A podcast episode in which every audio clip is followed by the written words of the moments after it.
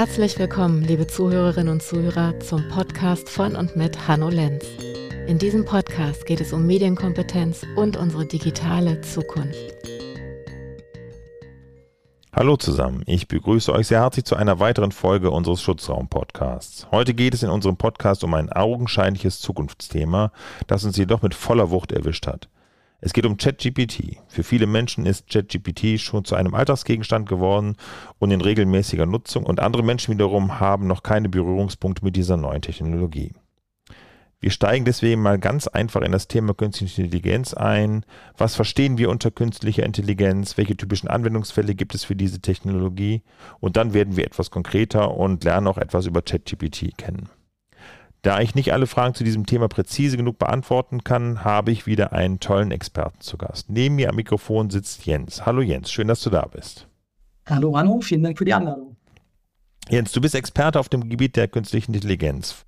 Von Hause aus hast du Wirtschaftswissenschaften studiert und hast schon mehrere Startups gegründet und auf den Weg gebracht. Statistik ist eine Leidenschaft von dir und da direkt die Frage, wie passt das denn mit unserem heutigen Thema überhaupt zusammen?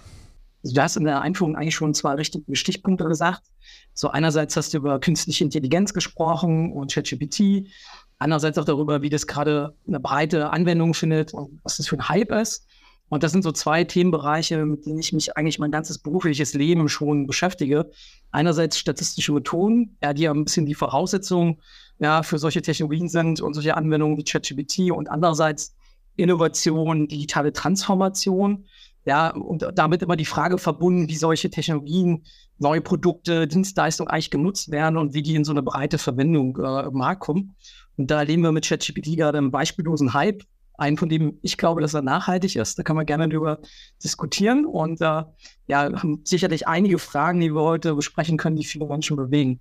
Ja, auf jeden Fall. Also ich glaube auch, dass ChatGPT einen festen Platz einnehmen wird, auch in der Zukunft. Und ich bin auch total begeistert, was diese Technologie schon alles kann. Aber fangen wir mal mit einfachsten Themen an, wo Künstliche Intelligenz auch heute schon überhaupt eingesetzt wird, weil das ist ja keine super neue Technologie, sie gibt es schon ein paar Jahre und da gibt es ja auch verschiedene Einsatzgebiete, wie zum Beispiel Machine Learning, also maschinelles Lernen und Data Mining.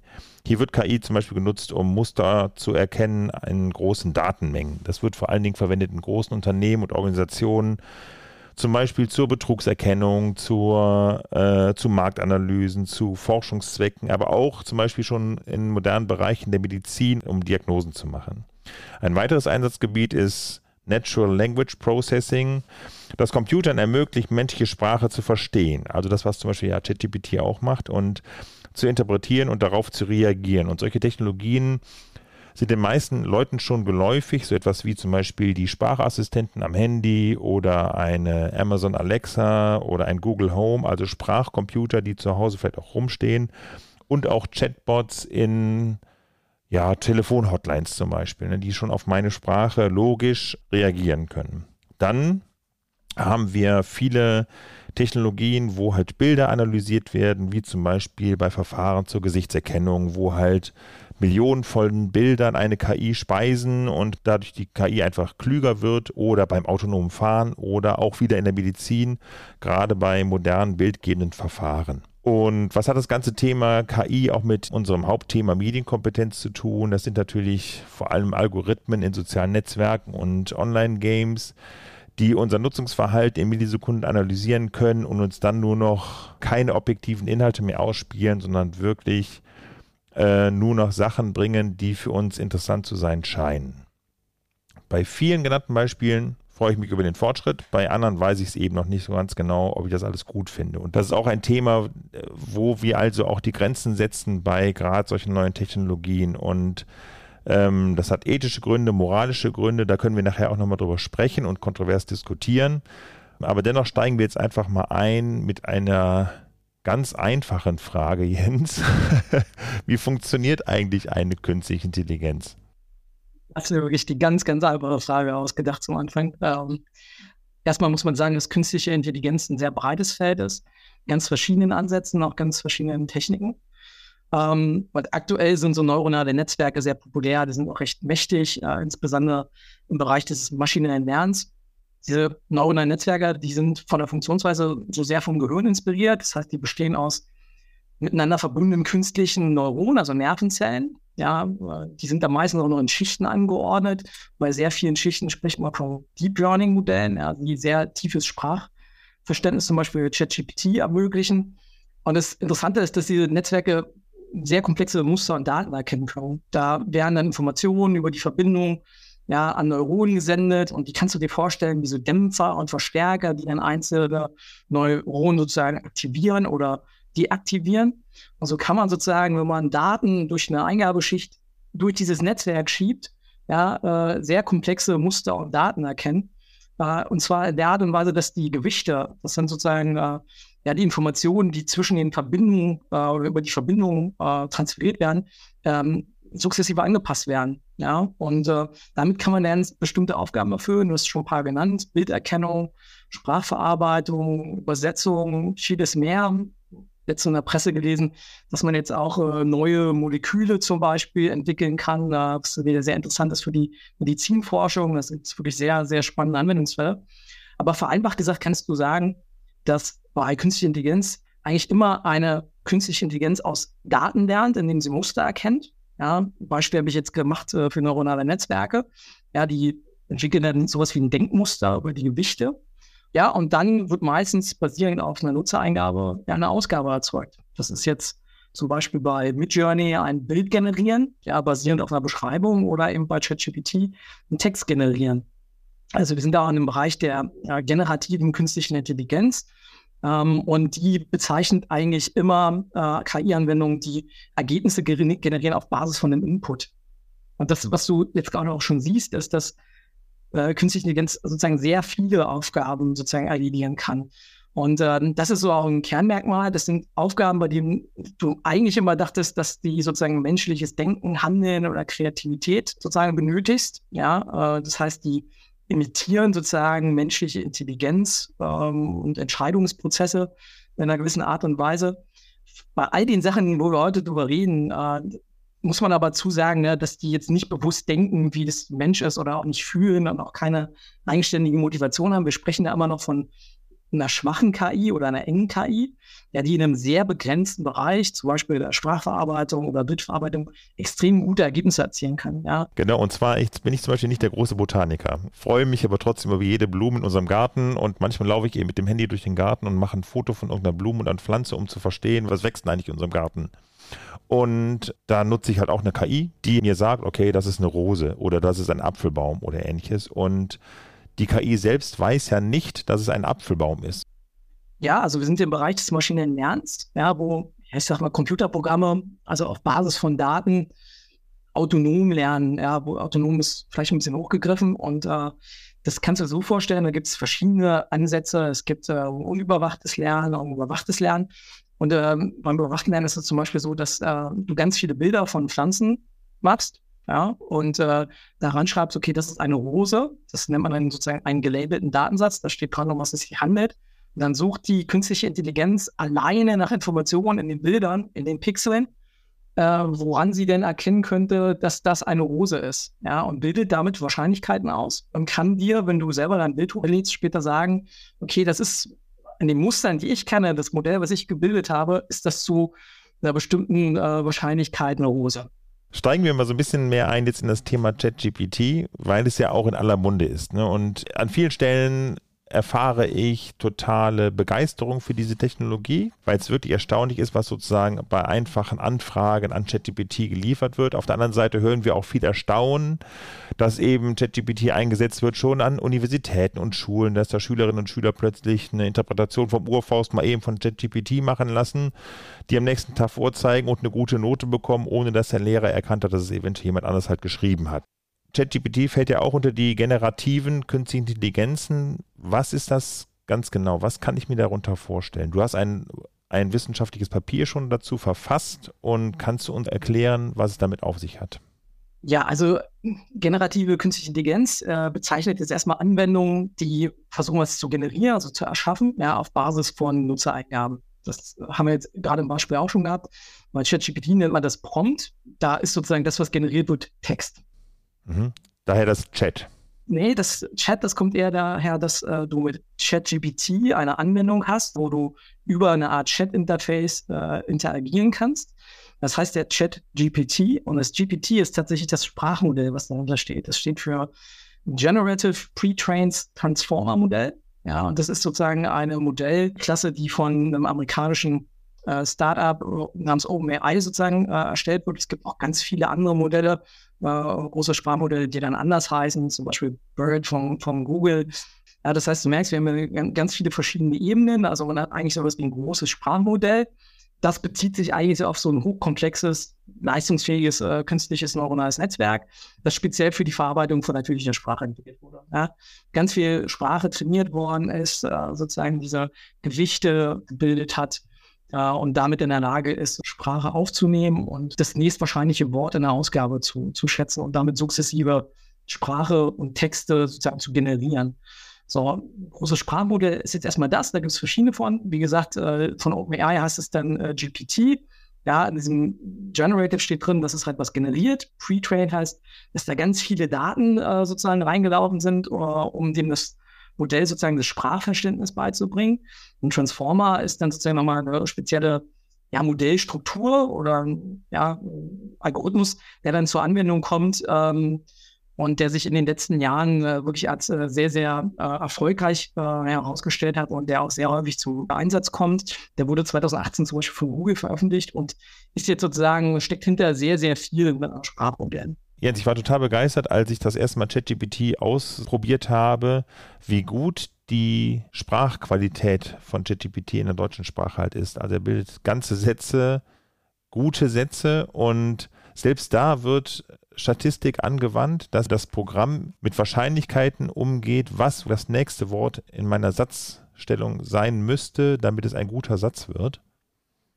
Ja, die ist es, in, der, in der Kurzform sage ich jetzt einfach mal ja und versuche es mal ein bisschen zu äh, erklären und auseinanderzunehmen. Ähm, also bei der Sprachverarbeitung ähm, gibt es eigentlich zwei Ansätze und auch schon seit den 40er Jahren oder 40er, 50er Jahren. Der eine ist sehr regelbasiert ja, die sagt, okay, Sprache besteht halt aus Wörtern, ja, die kann, das sind Nomen, das sind Verben, das sind Verben, Präpositionen, wie auch immer. Ja, ich habe äh, äh, Fälle äh, und äh, kann äh, Verben beugen, etc. pp. Ja, das heißt, ich habe ein ganzes Regelwerk, das beschreibt, wie Sprache funktioniert. So, und ähm, da hat man auch anfänglich mhm. gute Erfolge erzielt, aber kommt halt sehr, sehr schnell äh, stößt man da an Grenzen, insbesondere wenn dann auch zwischen Sprachen ja die, die Regelwerke ja auch nicht ganz einheitlich sind und du dann auch sowas wie lokale Einflüsse kriegst und Fachtermini, ja, wie das vielleicht bei Medizinern hast oder bei äh, ja, Rechtswissenschaftlern. Und äh, deswegen hat sich relativ früh auch sowas wie eine wahrscheinlichkeitsbasierte äh, ja, Forschungsrichtung rausgebildet, ja, die nennt sich sozusagen probabilistisch, also wahrscheinlichkeitsbasiert.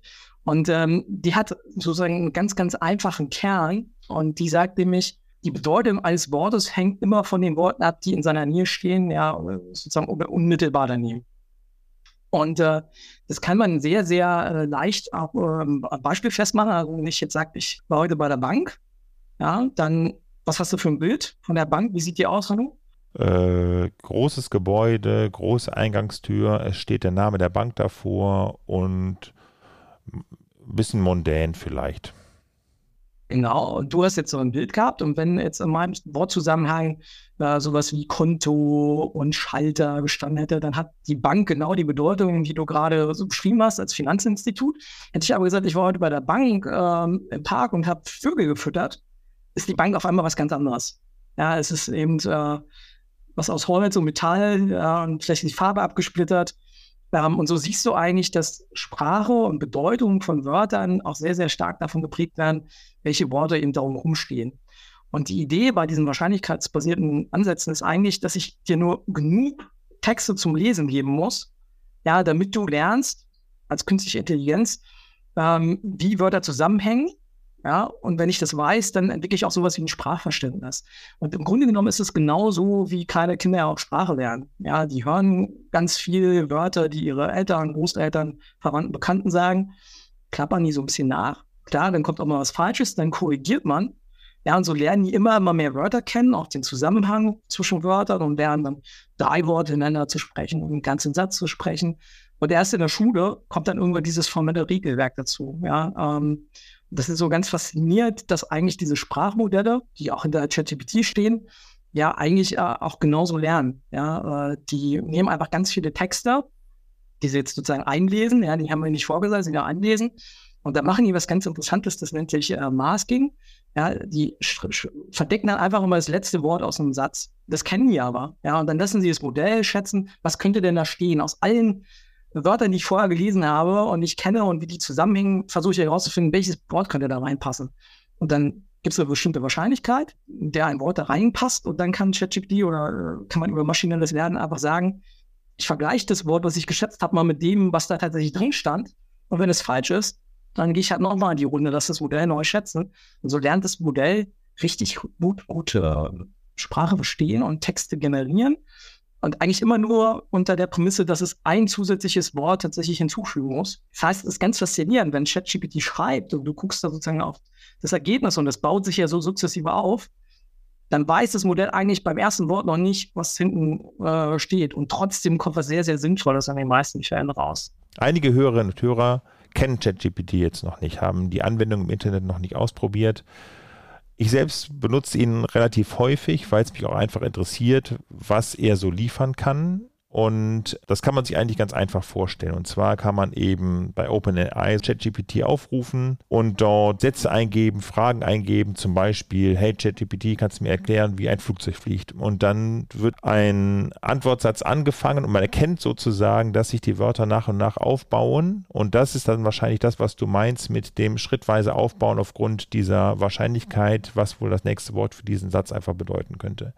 Und was mich fasziniert dabei ist, wie exakt viele Antworten sind. Und jetzt hast du jetzt eben ja davon gesprochen, dass künstliche Intelligenzen ja gespeist werden von Informationen. Was sind denn die Datenquellen hier bei ChatGPT? Was wurde verwendet, damit ChatGPT so erfolgreich und so exakt und so gut wird? Genau, also ChatGPT basiert auf dem Sprachmodell GPT-3 oder 3.5 und äh, das wurde mit über 40 Terabyte an Daten aus dem Internet gefüttert ja, und aus digitalisierten Büchern.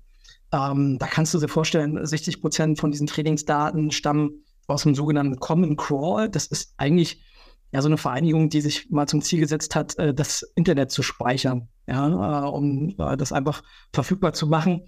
Dann ist da zu 22 Prozent äh, sind da Reddit-Posts drin. Das ist eine Social News Webseite, die in Europa nicht so bekannt ist, aber eine der meistgenutzten Webseiten der der USA ist. Da gibt es, glaube ich, über 300 Millionen aktive Nutzer im Monat. Dann gibt es 16 Prozent äh, digitalisierte Bücher und dann noch 3 Prozent, äh, Prozent der Daten stammen aus Wikipedia. Das ist eigentlich erstaunlich. Wikipedia hat mehr als 65 Millionen äh, Artikel in über 300 Sprachen äh, macht dann aber trotzdem nur 3% dieses Datensatzes aus. Ja, das äh, zeigt auch einfach, wie viele Daten da drinstecken. Ja. Okay, jetzt habe ich in dem Paper gelesen, was du geschrieben hast, dass es so Kernfunktionen von ChatGPT gibt, so etwas wie kreieren, simulieren und ähnliches. Kannst du ein bisschen näher erklären, was diese Kernfunktionen dieser KI sind? Ja, also das Kreieren ist tatsächlich, generieren wir wahrscheinlich besser gewesen, ja. Also es ist die Fähigkeit, äh, Texte zu erstellen, ob das jetzt eine E-Mail ist oder äh, tatsächlich ein Gedicht ähm, oder auch mal ein Rechtstext, habe ich auch schon mal geschrieben, ja, so eine Beschwerde, ähm, die ich dann weggeschickt habe. Ähm, das ist so die erste Funktion und das wäre natürlich richtig gut drin. Das Zweite, was ich immer so sage, ist Simulieren. Das ist die Fähigkeit, eine bestimmte Rolle einzunehmen, im Stil von der Person schreiben. Also du kannst auch einfach sagen, benimm dich jetzt mal so wie Einstein und kannst einen Dialog mit Einstein führen. Dann haben wir sowas wie Transferieren. Das ist sozusagen die Fähigkeit, Texte in andere äh, Formate zu übertragen. Das, da zählt ganz klar die Übersetzung zu, was von einer Sprache in, in eine andere. Aber zum Beispiel auch Programmcode von einer Programmiersprache, nehmen wir mal C äh, in einen anderen Code, zum Beispiel Python. Ja, das ist sozusagen eine Umwandlung. Äh, dann haben wir Modifizieren. Ja, also man kann Texte verändern lassen zum Beispiel individualisieren. Ja, ich sage jetzt mal einen Text, der soll aber ein bisschen mehr auf den Adressaten äh, zugeschnitten werden. Ja, oder ich hätte jetzt ganz gerne mal verschiedene Varianten von einem Text. Eine ein bisschen freundlicher, die eine ein bisschen strenger. Ja, da kannst du also Texte reingeben und die verändern lassen, verbessern.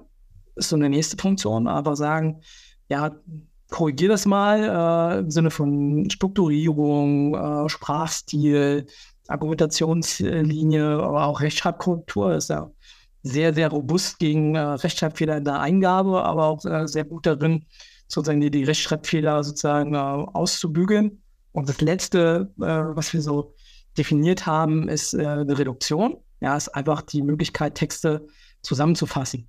Ähm, ja, wirklich Notizen, äh, vielleicht von einem Meeting oder einem Podcast hier zu nehmen und zu sagen, jetzt fassen wir mal zusammen, was der Hanno und der Jens heute so erzählt haben. Ähm, und da gehört auch dazu, sozusagen bestimmte Inhalte zu extrahieren. Ja, also vielleicht eine Adresse aus dem, aus dem Text rauszuholen oder einen Namen oder eine E-Mail-Adresse. Was ich auch faszinierend finde, ist, was du gerade schon angesprochen hast, sind eben sowas wie zielgruppenorientierte Aussagen. Dass ich zum Beispiel, keine Ahnung, ich brauche, muss einen Vortrag halten zu einem bestimmten Thema. Lieber ChatGPT, schreib mir einen Text dazu. Zielgruppe sind Vorstände und Geschäftsführer. Oder ich muss eine Geschichte erzählen vor Kindern. Ähm, formuliere die Geschichte bitte kindgerecht oder ähnliches. Und dass mir das geliefert wird, das macht mir auf der anderen Seite auch ein bisschen Angst, dass ich gar nicht mehr so richtig zum Denken angeregt werde. Das ist meine größte Sorge. Und dass jemand anders das einfach mal eben so machen kann und wahrscheinlich auch besser machen kann in naher Zukunft als ich vielleicht. Das ist eine. Und zum anderen aber auch gerade bei dem, bei der Datenfütterung, die du jetzt eben schon mal angesprochen hast, dass wir zig Gigabyte haben an Daten, die sozusagen als Grundlage gelten für diese Art von künstlicher Intelligenz woher weiß ich, dass die Informationen wahr sind. Warum frage ich das? Weil wir auch gerade im Bereich der Medienkompetenz sprechen wir ganz viel von Falschnachrichten im Netz und durch Social Media werden viele Falschnachrichten dargestellt, die uns natürlich auch beeinflussen. Und wenn ich jetzt eben höre, dass ChatGPT durch viele Informationen aus dem Internet gefüttert worden ist, woran mache ich fest, dass diese Informationen eine gute Qualität haben sozusagen?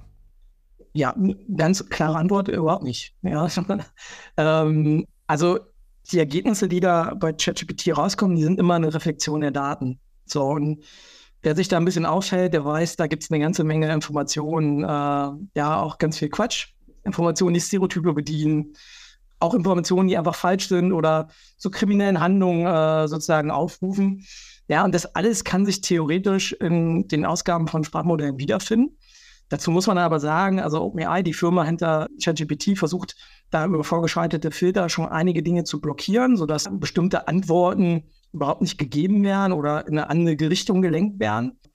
So, und das andere ist, die sind wahrscheinlichkeitsbasiert, die Antworten. Das bedeutet eigentlich, dass auch jede noch so kleine Wahrscheinlichkeit und jeder Zusammenhang, äh, der irgendwo existiert, in den Daten auch herangezogen werden kann für deine An ähm, also Antwort oder de deine Ausgabe so ein Verständnis im Sinne von Ursache-Wirkung, also Kausalität oder zeitlicher Bezug kennt ein Sprachmodell nicht. Und ein Punkt, den wir noch gar nicht angesprochen haben, was auch eine Besonderheit von ChatGPT ist, es wurde auch durch Menschen trainiert. Also nicht nur die Maschinen alleine. Menschen haben auch gesagt, äh, von verschiedenen Modellvarianten verschiedene äh, ja, Ausgaben gezeigt bekommen und dann äh, gesagt, was sie davon am besten finden oder am treffendsten. Und äh, deshalb bildet die Kommunikation auch so menschliche Präferenzen ganz gut ab. Das heißt, er schreibt ein bisschen blumiger, versucht auch Konflikte zu vermeiden, tut sich sehr schwer mit dem Eingestehen von Wissenslücken. Und da kommt auch so ein bisschen her, dass solche Modelle ja auch Informationen preisgeben, die nicht wahrheitsgetreu sind. Oder man kann auch sagen, frei erfunden.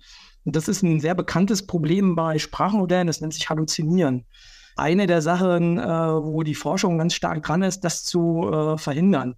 Ja, dass man zum Beispiel versucht, nicht bloß die Antwort mitzugeben, sondern auch eine Quelle oder eine Referenz. Die gibt es aber nicht. Die Verantwortung tatsächlich äh, zur Überprüfung von Ergebnissen, die liegt immer bei Menschen. Die muss auch immer noch bei Menschen liegen. Okay, alles klar. Das heißt also auch, dass nicht jede Antwort aus der Datenspeisung resultiert, sondern eventuell statistisch erhoben ist. Wenn ich jetzt zum Beispiel frage, welche Farbe hat der Fußballplatz bei uns im Ort? Dann weiß ChatGPT ja wahrscheinlich nicht, ob das ein Aschenplatz ist oder ein Rasenplatz ist zum Beispiel.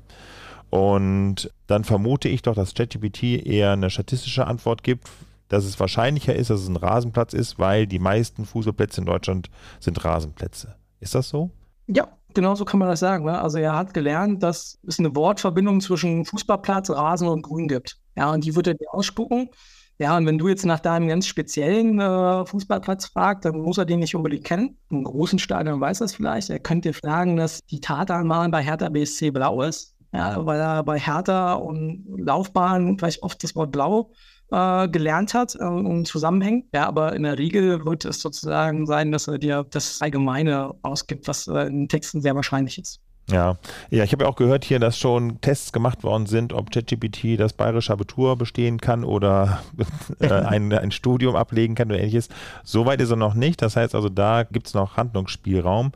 Jetzt liest und hört man immer häufiger, dass ChatGPT auch bei Schülerinnen und Schülern und auch Studierenden eingesetzt wird, um den Weg zu einer vollständigen Hausaufgabe oder Hausarbeit etwas zu verkürzen. Und wie siehst du denn da gerade so die Entwicklung? Was, was macht das überhaupt mit unseren Kindern? Und was bedeutet das auch für unser Schulsystem? Also als erstes muss ich ein bisschen gerade rücken, dass äh, ChatGPT das bayerische Abitur nicht schafft. Es hat in zwei Fächern, glaube ich, nicht die ausreichend hohe Note bekommen, um dann sozusagen durchzufallen. Aber da muss man auch sagen, dass die Methodik da nicht wirklich ausgereift war. Da hat man Lehrern die Ergebnisse von ChatGPT vorgelegt und gesagt, das ist das Ergebnis von ChatGPT.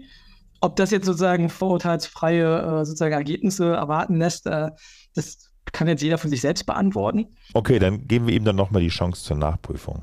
Ja, genau, das wäre eine gute Idee. Aber es gibt tatsächlich in jeder Veröffentlichung, zum Beispiel von Sprachmodellen von OpenAI, sowas wie vergleichende Tests. Ja, meist so diverse Zulassungstests äh, aus den US-amerikanischen Hochschulen, wo es wirklich um Mathe, Chemie äh, geht, ja, ähm, logisches Denken.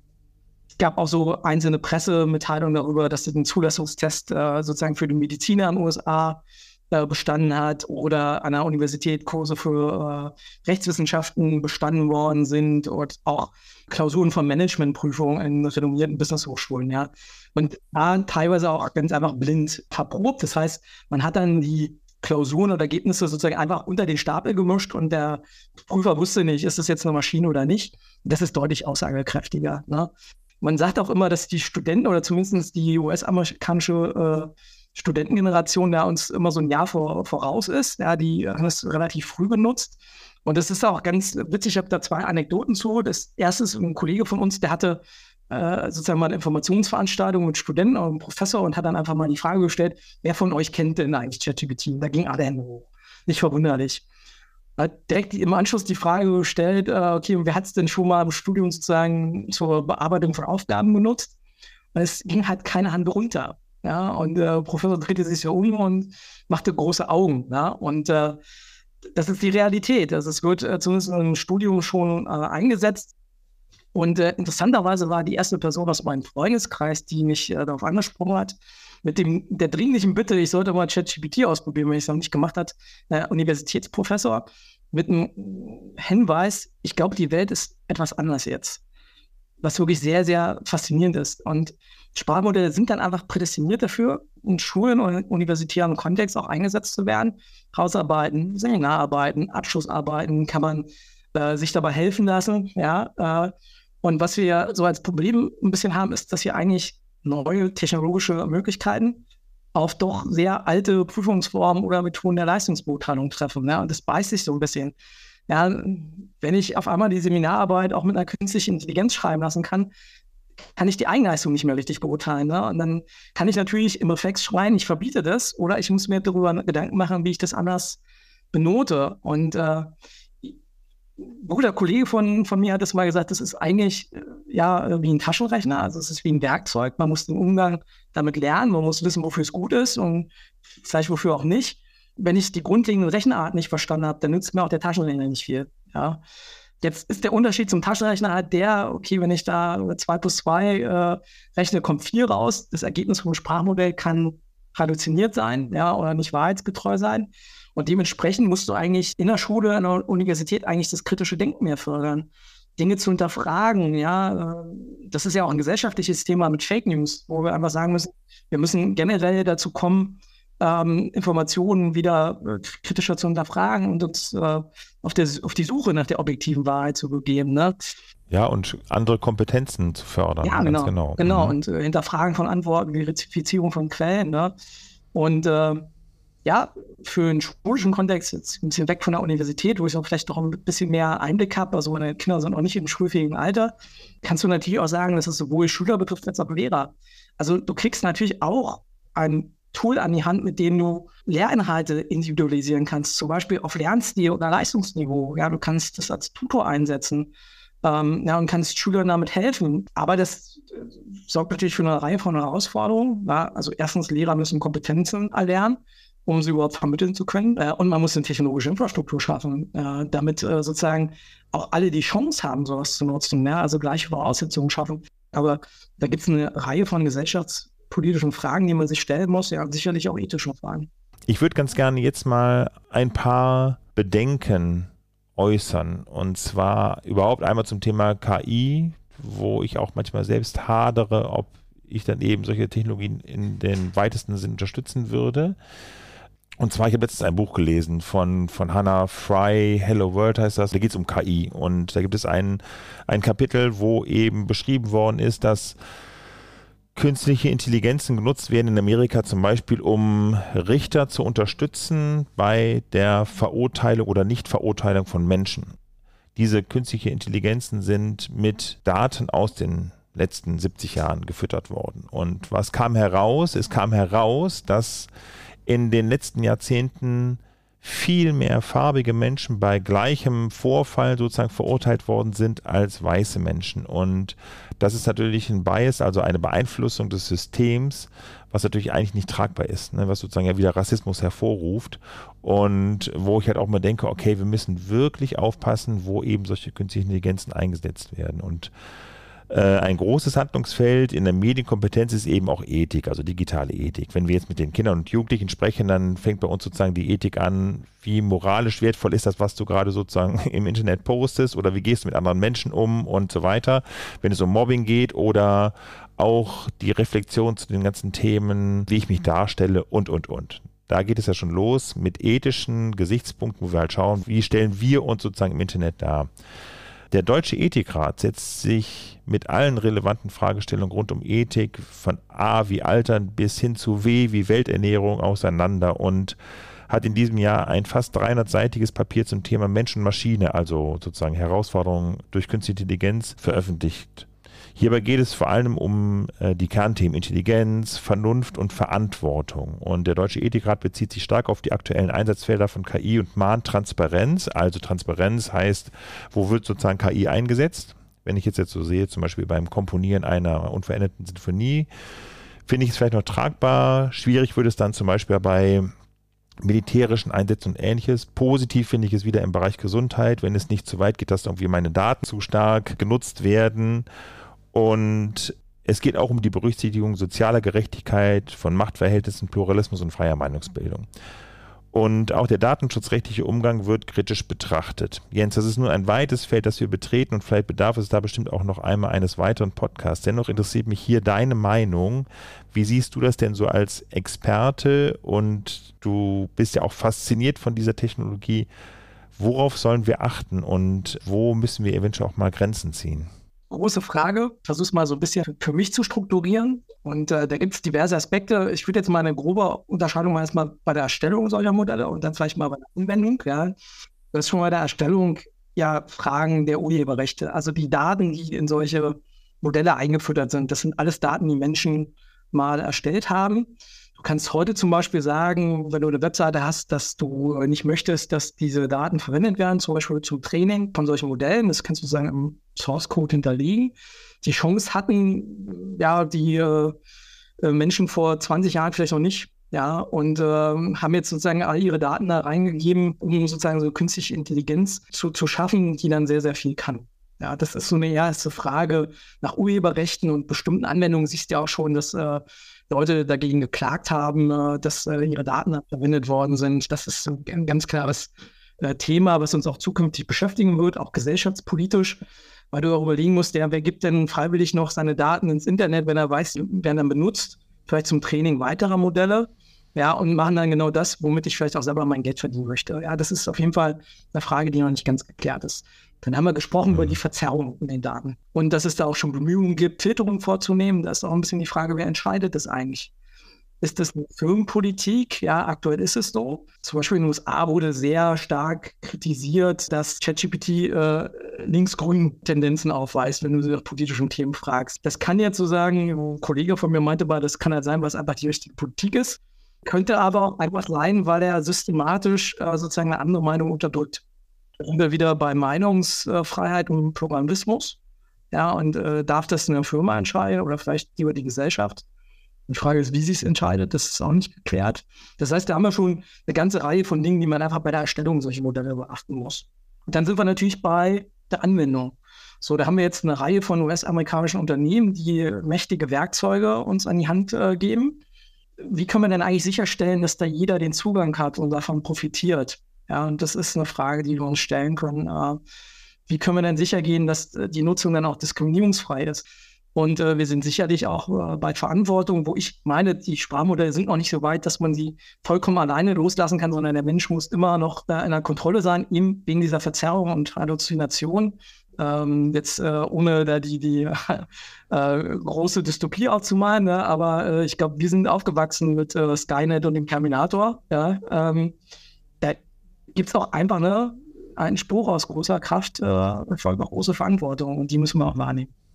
Ja, ja, das ist ein guter, guter Satz, ein guter Satz zum Abschluss. Jens, vielen, vielen Dank. Wir sind jetzt hier am Ende unseres Podcasts angekommen.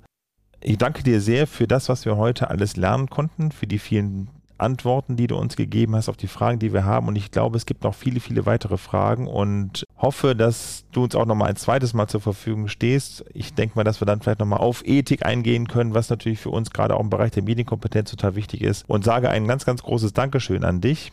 Und ja, ich hoffe, dass euch der Podcast hier Spaß gemacht hat und freue mich, wenn wir uns in ein paar Wochen wieder hören. Ich sage vielen Dank und tschüss und bis bald. Dankeschön, Jens.